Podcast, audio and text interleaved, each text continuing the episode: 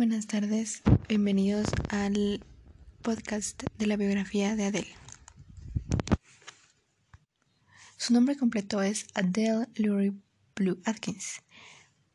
Nació el 5 de mayo de 1988 en una ciudad británica al norte de Londres.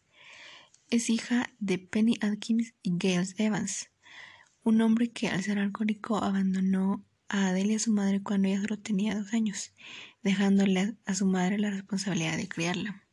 Y fue precisamente su madre la que la hizo que ella se interesara por la música al llevarla a varios conciertos cuando ella era muy pequeña. Y ese fue el motivo de que ella empezó a cantar cuando solo tenía cuatro años.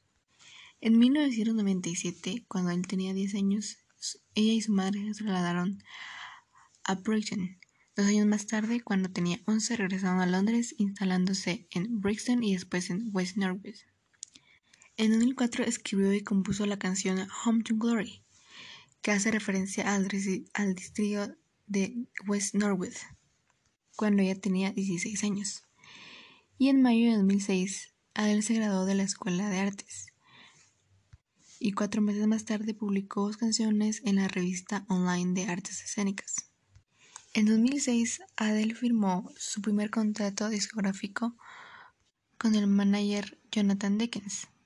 Sin embargo, en septiembre del mismo año dejó el sello y firmó con JMT.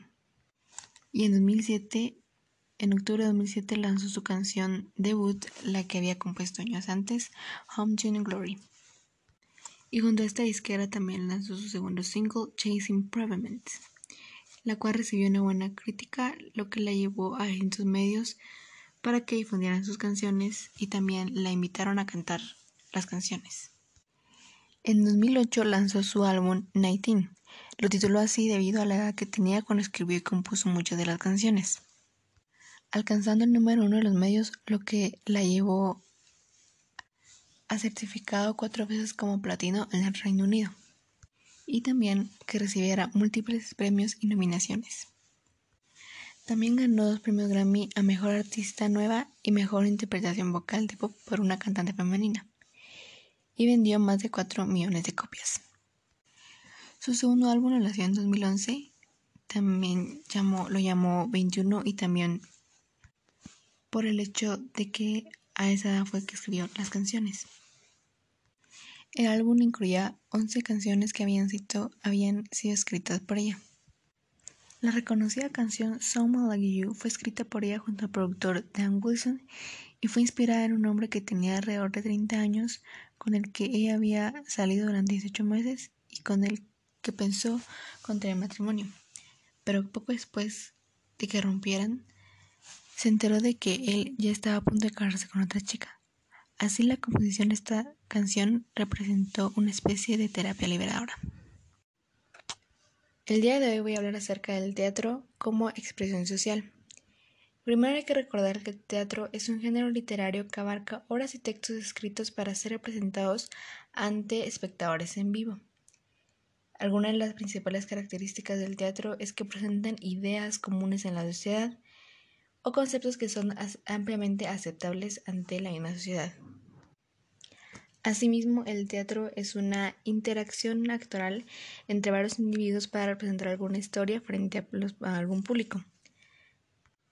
Estos siempre tienen que tener emociones, ya que eso es lo que quiere representar siempre una obra. Pero entonces, ¿cómo el teatro se puede relacionar con la expresión social? También hay que recalcar que la comunicación es el proceso de transmitir y recibir información por medio de diferentes canales. Y pues acá vamos a hablar acerca de la voz y la expresión. Ya habíamos hablado anteriormente que los actores tienen que de verdad sentir la emoción para luego representarla. Y así mismo es como nosotros nos vamos a expresar. Al momento de tener una idea tenemos que tener bien presentes lo, lo que vamos a decir para podernos darnos a entender. Y lo mismo pasa en el teatro.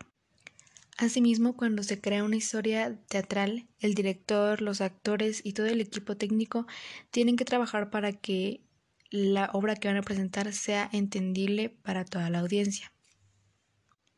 También es una herramienta de transformación social, ya que al momento que se representa la obra podemos llegar a sentir lo que de verdad nos quieren dar a entender, Obviamente siempre y cuando la expresión y la forma en la que lo estén diciendo sea de una manera correcta.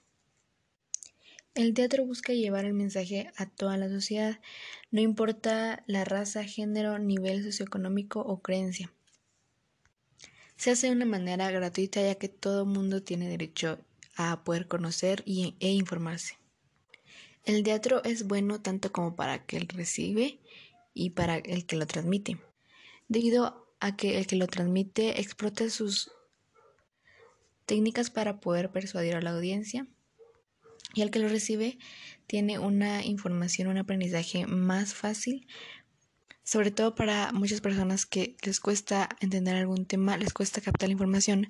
Con el teatro se les hace más fácil al momento de, pues, que es de una manera más gráfica y representativa.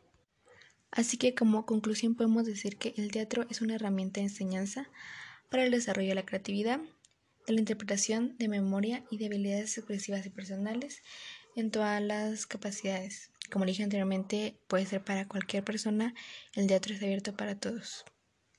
Gracias.